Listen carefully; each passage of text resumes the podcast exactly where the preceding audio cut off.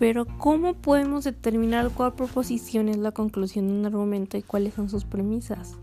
Ciertamente no puede uno confiarse en el orden en que aparecen las proposiciones en un pasaje. Esto es porque una conclusión puede aparecer al final, al inicio o en medio de un argumento. Algunas palabras o frases normalmente sirven para introducir la conclusión de un argumento y son, por lo tanto, indicadores de conclusión. Los argumentos con indicadores de conclusión tienen la siguiente estructura. Premisas, indicador de conclusión y conclusión. Por ejemplo, en la primavera hace calor y los pájaros anidan. Como estamos en abril, se sigue que las aves están anidando. Aquí encontramos un indicador de conclusión, se sigue que, el cual nos muestra que lo que viene después del mismo es la conclusión y lo anterior son las premisas. Otras palabras o frases normalmente sirven para señalar las premisas de un argumento y por lo tanto se llaman indicadores de premisas. Comúnmente, aunque no siempre, lo que sigue a cualquiera de estos es la premisa de algún argumento. Los argumentos con indicadores de premisas tienen por lo general esta estructura.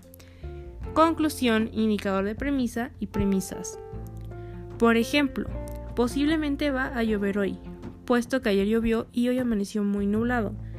El indicador de conclusión, puesto que nos señala que lo que le antecede es la conclusión, posiblemente va a llover hoy. Y lo que le sigue son las premisas. Ayer llovió y hoy amaneció muy nublado. Ahora bien, las palabras o frases enlistadas anteriormente pueden ayudar a reconocer la presencia de un argumento o a identificar sus premisas o su conclusión. Pero tales indicadores no aparecen necesariamente. Algunas veces solo es el significado de un pasaje o el contexto lo que indica la presencia de un argumento. Veamos un ejemplo. Mi padre exige que sea muy puntual en mi escuela y haga todas mis tareas. Sin embargo, él mismo no es muy cumplido en sus tareas dentro de la casa. Mi padre es muy estricto y poco coherente con lo que dice. Este argumento no tiene ningún indicador de premisa o conclusión y aún así podemos identificar tanto la conclusión como las premisas. Los argumentos de la vida cotidiana a menudo son más complejos que los que hemos utilizado como ejemplos. El número de premisas y el orden de las mismas puede variar. Las premisas pueden repetirse utilizando diferentes palabras. Incluso el sentido de las proposiciones que constituyen un argumento puede ser poco claro. Para ordenar las enredadas conexiones de las premisas y conclusiones necesitamos técnicas para el análisis de argumentos. Para demostrar la estructura de un argumento a veces es útil representarlo gráficamente, hacer un diagrama del mismo, esto lo hacemos enumerando cada proposición en el orden en el que aparece y encerrado estos números en círculos. Utilizando flechas entre los círculos numerados podemos construir un diagrama que muestre las relaciones entre las premisas y la conclusión sin tener que volver a enunciarlos.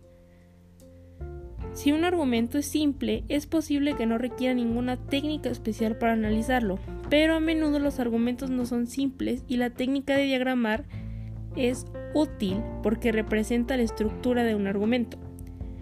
En el plano bidimensional del diagrama, la conclusión siempre se coloca, se coloca perdón, en el espacio debajo de las premisas. Las premisas, por su parte, se colocan encima de una conclusión, coordinadas se colocan en el mismo nivel en horizontal.